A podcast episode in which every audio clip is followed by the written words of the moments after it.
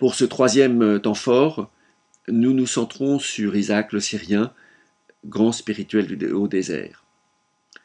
Mais pour commencer, ce petit mot d'un père du désert, un frère demanda à Abba Arsène d'entendre de lui une parole. Le vieillard lui dit De toute ta force, lutte pour que ton activité intérieure soit selon Dieu, et tu vaincras les passions extérieures. Il dit aussi Si nous cherchons Dieu, il nous apparaîtra, et si nous le retenons, il restera auprès de nous. Revenons donc à Isaac le Syrien, avec le premier degré de la connaissance euh, au, au discours 42.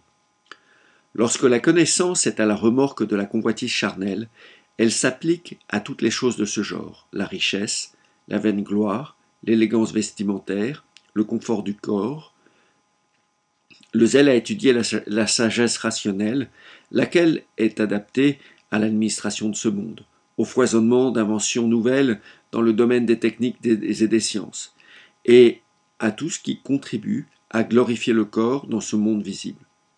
De tout cela résulte qu'elle est opposée à la foi. Comme nous l'avons dit et précisé plus haut, et qu'on l'appelle connaissance dépouillée, parce qu'elle est dépouillée de tout souvenir de Dieu et engendre une faiblesse d'esprit déraisonnable du fait qu'elle est dominée par le corps et ne soucie de rien d'autre dans ce monde. À ce degré, la connaissance ignore complètement qu'il existe une puissance spirituelle, un gouverneur invisible qui conduit l'homme, une providence divine qui se soucie de lui et prend soin de lui d'une façon parfaite. Elle pense que tout le bien qui advient à l'homme, que tout ce qui le sauve de ce qui pourrait lui nuire, qui le préserve des dangers et des nombreux périls qui nous menacent ouvertement ou secrètement, procède uniquement de nos efforts et de notre ingéniosité naturelle. Tel est ce degré où la connaissance croit pouvoir se vanter d'être elle-même la providence universelle, en, en accord avec ceux qui prétendent qu'il n'existe aucun gouvernement supérieur du monde visible. Cependant, il lui est impossible de se départir de cette inquiétude et d'une crainte continuelle pour le corps. Elle est tentée par la tristesse, le désespoir, la peur des démons, la lâcheté devant les hommes, les rumeurs concernant les brigands, les récits d'incidents mortels, le souci des maladies, la crainte d'être réduit à la pauvreté et de manquer du nécessaire, la peur de la mort, de la souffrance, des animaux dangereux, du soulèvement des flots de la mer et d'autres choses semblables qui nous menacent à toute heure du jour et de la nuit. Elle ne sait pas jeter en Dieu ses soucis, avec la confiance que donne la foi en lui.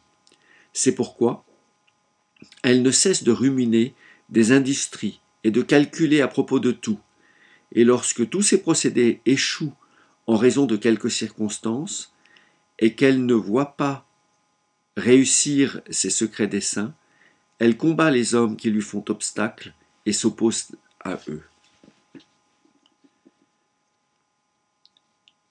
C'est dans cette connaissance qu'est planté l'arbre de la connaissance du bien et du mal, lequel déracine l'amour, elle scrute les moindres défaillances des autres hommes, leurs imperfections et leurs faiblesses.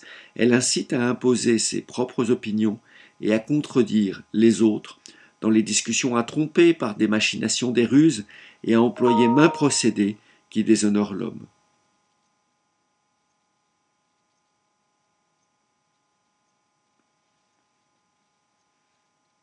La foi, au contraire, attribue ses œuvres à la grâce. C'est pourquoi elle ne peut pas s'enorgueillir, ainsi qu'elle est écrit Je peux tout dans le Christ qui me glorifie, et encore non pas moi, mais la grâce de Dieu qui est avec moi. Le bienheureux apôtre l'a dit, la connaissance enfle.